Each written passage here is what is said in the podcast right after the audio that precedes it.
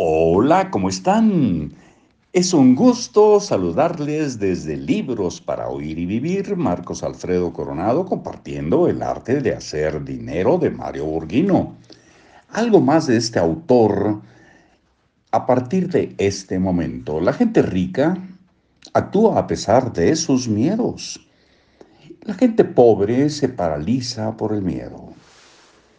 Muchas personas piensan toda su vida en el dinero.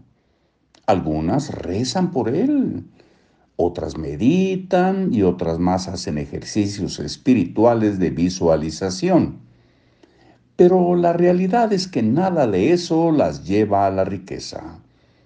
La riqueza es producto de lo que usted hace con el dinero, no de lo que piensa acerca de él. La acción inteligente es lo único que puede llevarla, llevarlo al éxito.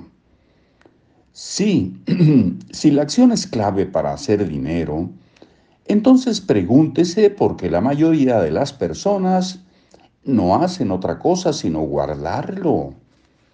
La respuesta es el miedo, la duda, la preocupación y la ignorancia de qué hacer con él, además de gastarlo o ahorrarlo. La diferencia entre los que piensan como ricos y quienes tienen mentalidad de pobres es el nivel de temor que significa mover su dinero. Número 5. La gente rica piensa en aprender y crecer. La gente pobre piensa que ya sabe.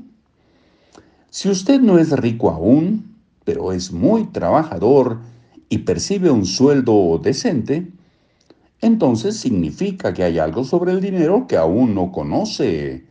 Por lo pronto no sabe que el dinero es como otro empleo que también puede producirle dinero. El dinero es un productor de ingresos si usted sabe cómo hacerlo. Por ello es imperativo que continúe aprendiendo sobre el dinero. Para crecer económicamente, recuerde que si usted quiere ser el mejor pagado, debe ser el mejor. Por lo tanto, estudie todo lo relativo al dinero que quiere tener para el futuro. Repetimos esta frase con un poco más de sentido. Eh, debe ser el mejor. Por lo tanto, estudie sobre todo lo relativo al dinero que quiere tener para el futuro. Número 6.